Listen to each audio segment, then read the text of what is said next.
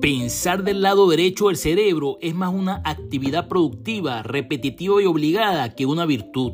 Aunque las excepciones existan, aquellos que han cambiado la historia de la humanidad lo han hecho obligados por la incertidumbre, el miedo, la necesidad y una forma de obligación que una virtud de unos cuantos. Haga del pensamiento creativo una disciplina, piense, imagine. Toda la realidad actual fue hecho de lo que no se veía. Intro día 5. Adelante, líder 4x4.